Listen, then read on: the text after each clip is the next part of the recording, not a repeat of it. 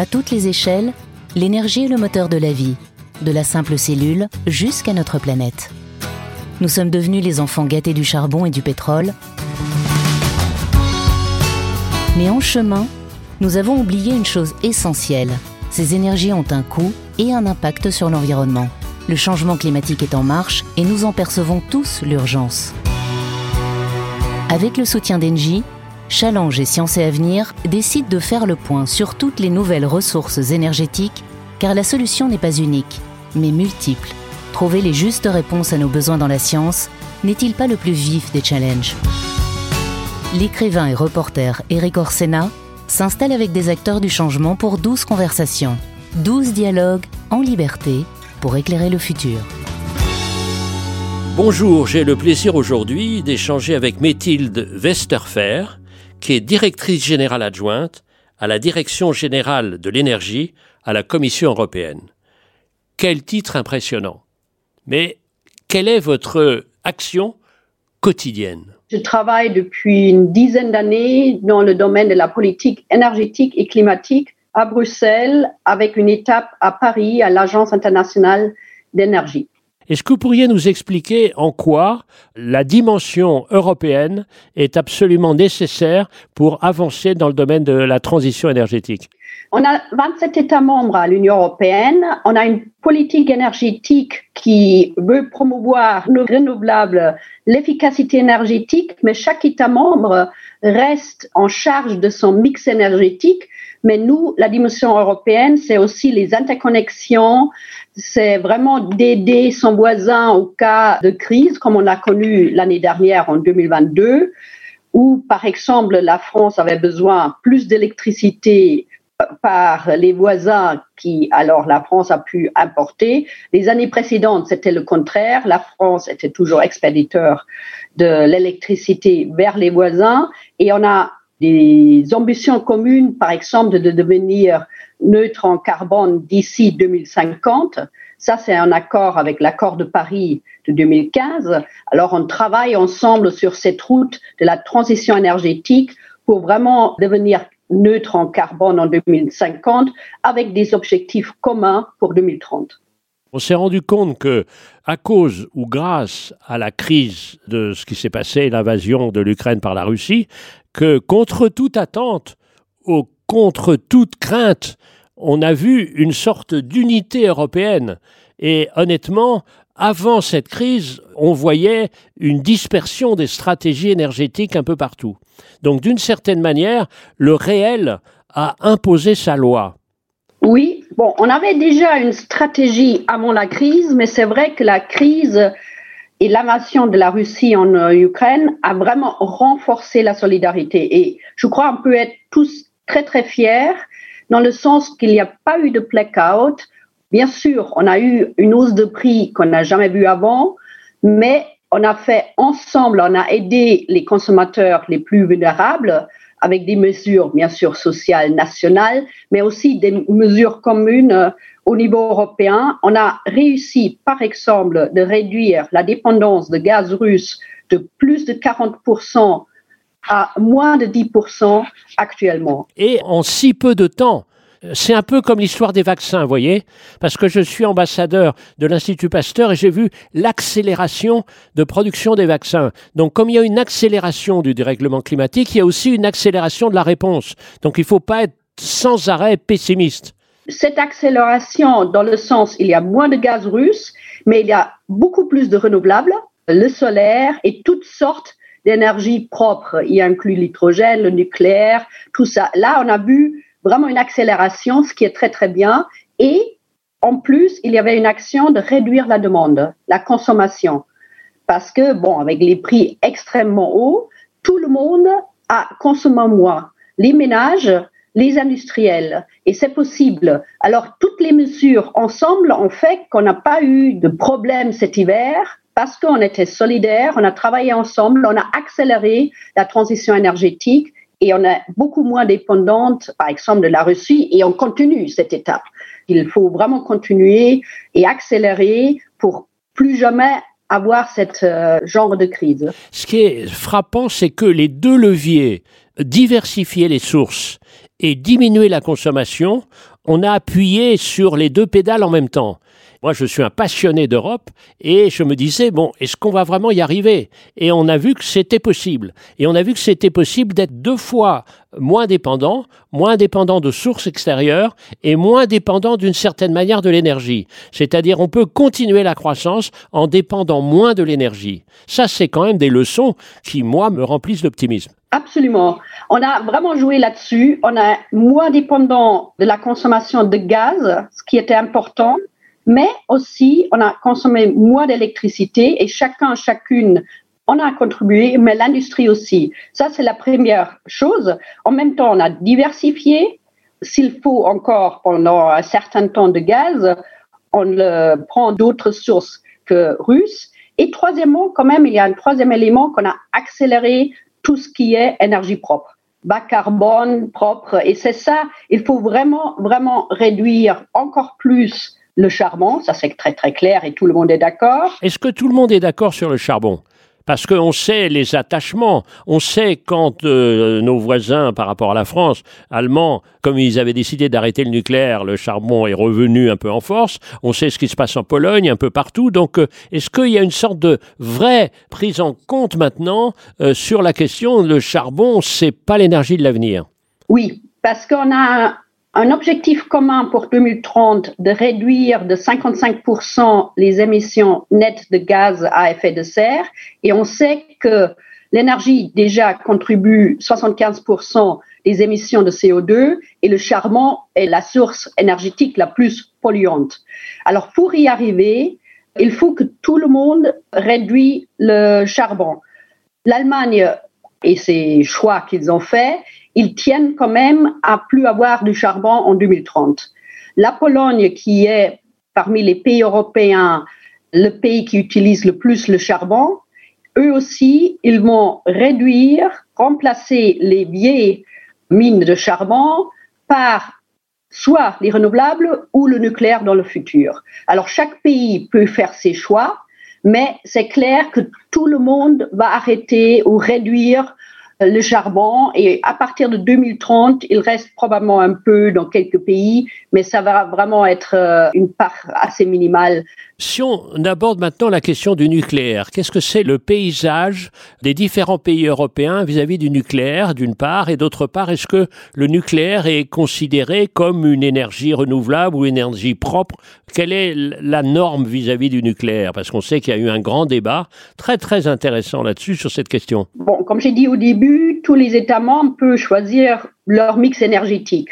Et il y en a plus ou moins 12, 13, alors la moitié des pays européens qui ont déjà du nucléaire actuellement. Bien sûr, la France qui a 75% de nucléaire dans l'électricité, il y en a d'autres États membres. Et avec la crise, il y a de plus en plus des États membres qui réfléchissent à investir dans le nucléaire. La Pologne, peut-être les Pays-Bas, peut-être d'autres pays. Parce que, bien sûr, le nucléaire fait partie des ressources propres. Il ne faut pas vraiment opposer le nucléaire vis-à-vis des autres ressources. On a besoin de toutes les ressources propres. Le grand changement, c'est que avant on avait deux, trois sources et c'était tout. Alors c'était plus simple, mais euh, c'est pas comme ça que ça marche.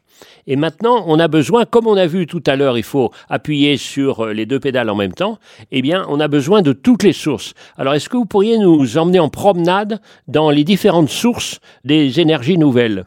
Alors, dans le domaine électricité, qui fait plus ou moins 20% de toutes les énergies, et là, il y a une dominance actuellement. La plupart, depuis l'année dernière, ce sont les renouvelables. Au niveau européen, hein, je parle vraiment les éoliens sur mer, sur terre, le solaire, le hydro et tout ça. Après, il y a toujours une trentaine de pourcents de charbon. Et après, il y a le gaz et le nucléaire dans l'électricité. Après, l'électricité, comme j'ai dit, c'est une partie d'énergie. Après, le secteur énergie est beaucoup plus vaste. Par exemple, dans le transport, il y a encore 90% de pétrole. Dans l'industrie, il y a encore 35% de gaz. Quand on parle de la décarbonisation, il y a l'électricité et je crois que c'est là où on va faire le plus de progrès parce que c'est là où il y a les renouvelables et le nucléaire. Après, il faut vraiment discuter plus du transport. Et avec les voitures électriques et, tout ce qu'on fait, je crois là, peu à peu, on va aussi décarboniser le secteur transport. Mais l'industrie est le secteur qu'on ne peut pas électrifier. Et alors là, il y a des sources comme l'hydrogène une source propre, si c'est fait de l'électricité propre. Parlons un petit peu plus de l'hydrogène, euh, parce qu'on parle beaucoup de l'hydrogène, mais l'hydrogène a besoin, pour être produite, euh, de sources elles-mêmes euh, propres, parce qu'autrement, ça sert pas à grand-chose. Et on revient à la question de l'électricité. Est-ce qu'il y a un plan européen de l'hydrogène? Est-ce qu'il y a une dimension européenne? On a parlé à un moment donné un, un Airbus de l'hydrogène. Vous voyez, je suis d'une génération qui s'est construit, dont l'amour pour l'Europe s'est bâti sur ce projet magnifique d'Airbus. D'autant plus que j'ai écrit un, livre sur la construction de la 380, échec commercial, mais réussite technique magnifique. Et l'idée, vous savez, de, de se promener sur tous les sites de construction de l'Airbus et du vol inaugural, on saluait les différents sites et on battait de l'aile pour dire merci à l'Espagne, merci au Pays de Galles, merci à l'Allemagne. C'était l'Europe, quoi. C'est un champ de l'Europe. Est-ce qu'il y a un peu quelque chose de cet ordre avec l'hydrogène? Oui, comme j'ai dit, il faut électrifier un maximum les secteurs comme le transport, l'industrie, ce qu'on fait. Après, l'hydrogène actuellement n'est pas propre. C'est principalement fait par le gaz ou le charbon. Alors, on veut l'hydrogène propre, soit qui vient des renouvelables, soit du nucléaire, soit le gaz avec ce qu'on appelle carbon capture and storage, c'est-à-dire on, prend les CO2 toutes les technologies sont bonnes. Si c'est hydrogène basé sur les renouvelables, c'est hydrogène verte. Si c'est basé sur le nucléaire, je crois qu'il y a une autre couleur. Alors l'hydrogène a un futur propre et on a une stratégie ensemble avec les États membres d'accélérer, créer un marché vraiment pour le scaling up de hydrogène parce que pour l'instant, les électrolyseurs qui produit de l'hydrogène sont encore assez chers, ce qui est normal parce qu'on est au début d'un marché. Et alors, nous, on crée les cadres, on a une stratégie, on a un peu d'argent et on essaie d'ici 2030 que l'hydrogène bas carbone et verte sera vraiment accessible à un prix et que ça va se développer post 2030. Et un dernier point, parce que vous avez parlé de Airbus, on a vraiment fait beaucoup dans le secteur énergie ensemble, dans la crise, avec des ambitions et tout. Mais dernièrement, on fait encore plus l'accent sur l'industrie énergie européenne, soit pour l'hydrogène, soit pour le solaire, pour le nucléaire, pour toutes les sources.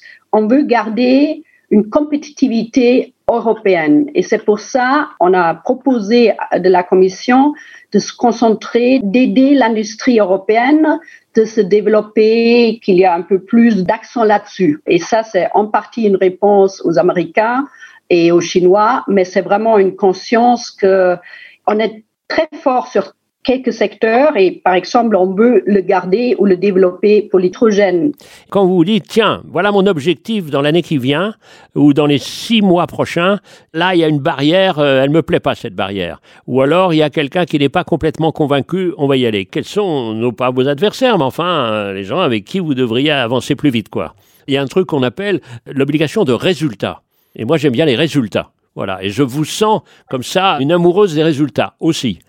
Voilà, je suis vraiment pour les résultats. Et quelquefois c'est pas facile, vous l'avez dit, parce qu'on a au niveau européen, on travaille la Commission beaucoup avec les États membres et bien sûr le Parlement européen et quelquefois on passe pas mal de temps pour des détails, ce qui sont importants. Je veux pas, mais il faut garder la vision, la stratégie qu'on a développée. Tout le monde est d'accord pour la stratégie, mais après, bien sûr, pour la mettre en œuvre et tout ça, il y a des obstacles qu'il faut surmonter. Il y a des visions quelquefois ou des approches différentes des États membres, mais c'est ça notre rôle à la Commission, de mettre les gens ensemble, d'en parler. Je crois que le dialogue est extrêmement important. Il inclut aussi l'industrie et d'autres partenaires, les universités et tout ça. Et avec ça, on arrivera ensemble. Mais quelquefois, ça prend plus de temps qu'on pense. Est-ce que vous pourriez nous donner un exemple de retard que le dialogue a permis de dépasser? Oui, on a eu un accord sur l'objectif renouvelable pour 2030 il y a deux, trois semaines. C'est une directive où il y a beaucoup de choses pour accélérer les permis, pour vraiment voir comment on peut aller ensemble. Ce débat, pourquoi les renouvelables et pas le nucléaire et tout ça, a un peu ralenti. Mais finalement, on a réussi à dire oui, pour décarboniser pour 2050 et 2030, il faut toutes les ressources. La Commission a fait une déclaration, j'ai dû vraiment faire lire une déclaration que la Commission est engagée dans les renouvelables, comme tous les États membres, mais aussi à d'autres voies, soit le nucléaire pour la France ou d'autres sources pour d'autres. En faisant cette déclaration, tout le monde se sentait inclus en débattant et aussi en montrant qu'il n'y a pas une voie pour la politique énergétique. Il y a plusieurs voies à arriver à une énergie plus propre, plus compétitive, moins chère pour les consommateurs. Et il faut laisser un peu l'espace aux États membres, mais on partage le même but à la fin. L'espace pour chacun, mais la vision commune. Vous avez mentionné les universités, bien sûr, pour la recherche, mais aussi pour les jeunes. C'est-à-dire, euh, c'est cette idée, moi je suis vraiment un, fou d'Erasmus, sauf que si Erasmus pouvait être euh, plus étendu, euh, même à des plus jeunes, etc., etc., parce que cette question de l'énergie, c'est la vie même, l'énergie. Donc, comment faire prendre conscience que tout se joue là? Évidemment pour les jeunes qui veulent de plus en plus de sens à leur travail, mais aussi sur les écoliers en disant regardez ce qui est en train de se passer, parce que c'est très passionnant, et leur donner envie, ce qui n'est pas le cas, et notamment pour les filles, ce qui n'est pas le cas de dire mais oui, pourquoi vous ne seriez pas énergéticienne? Je suis allée moi-même à une école pour expliquer, on m'a demandé ce que je fais, j'essaie de faire ça régulièrement. Ce que j'ai constaté qui était intéressant, le sujet climat intéresse, il y avait beaucoup plus de filles que de garçons, parce que c'était climat et c'est bon pour la nature, l'environnement, ces aspects-là. Mais quand je parlais des renouvelables ou plus technologie future et le, le, besoin de faire beaucoup plus dans le domaine de recherche, innovation, là, il y a plus de garçons que de filles. Mais les deux vont ensemble. Il faut les prendre des deux côtés. Pour moi, l'énergie, bien sûr, il apporte un meilleur climat lutter contre le changement climatique, mais l'énergie apporte aussi du travail, de la croissance euh, et de l'innovation et tout ça. Il faut le mettre ensemble, mais il faut intéresser les garçons et les filles ensemble pour ce secteur qui est en train de se développer et parler aussi aux jeunes. Et on a beaucoup de contacts avec des universités en Europe qui font euh, des études magnifiques sur ce domaine. J'ai cette expérience qui est directement liée à l'énergie, puisque mon métier à moi, c'est les questions de l'eau. Et il y a un projet qu'on est en train de lancer, c'est-à-dire de faire adopter par des classes de 10 à 12 ans une partie de rivière pour leur montrer concrètement ce que ça veut dire, ce que c'est que cet être vivant qui est une rivière. Économiser l'eau, c'est bien, mais adopter une rivière, c'est mieux. Exactement dans cette ligne-là. Parce que là, j'ai fait ça avec différentes écoles, et je peux vous dire qu'il y a les garçons et les filles, et ensemble, au bord de la rivière, et ils ne regardent pas la même chose. C'est assez formidable. C'est un sujet clé aussi, hein, l'eau. On a besoin de l'eau pour beaucoup de choses. Avec le changement climatique, il y a peut-être un souci à se faire. Alors, de la sensibilisation, c'est vraiment important. Écoutez, je serai à votre disposition pour participer à une campagne européenne sur ces questions-là, parce que l'eau, c'est le lien, évidemment. Écoutez, je dois vous avouer quelque chose, je suis jaloux, jaloux de vous, parce que je pense que vous avez un des métiers les plus nécessaires d'aujourd'hui à la place la plus utile. Donc je voudrais vraiment vous remercier. On n'est pas des naïfs, on sait que c'est difficile, mais on voit ces perspectives de cette Europe qui a su montrer face à une crise majeure qu'elle était unie. J'espère que la crise terrible s'arrêtera un jour ou l'autre avec la paix, mais que la paix revenue, on ne reviendra pas à nos déchirures inutiles anciennes, parce qu'il faut se méfier de cette pédagogie de la crise. Et c'est pas mal la paix non plus. Je me souviens du grand stratège vietnamien Giap que j'avais rencontré. Il m'a dit Nous, nous sommes très bons dans la guerre, mais pas très bons dans la paix. Merci mille fois, madame. C'est vraiment heureux d'avoir quelqu'un comme vous à la place que vous occupez. Merci beaucoup. Merci.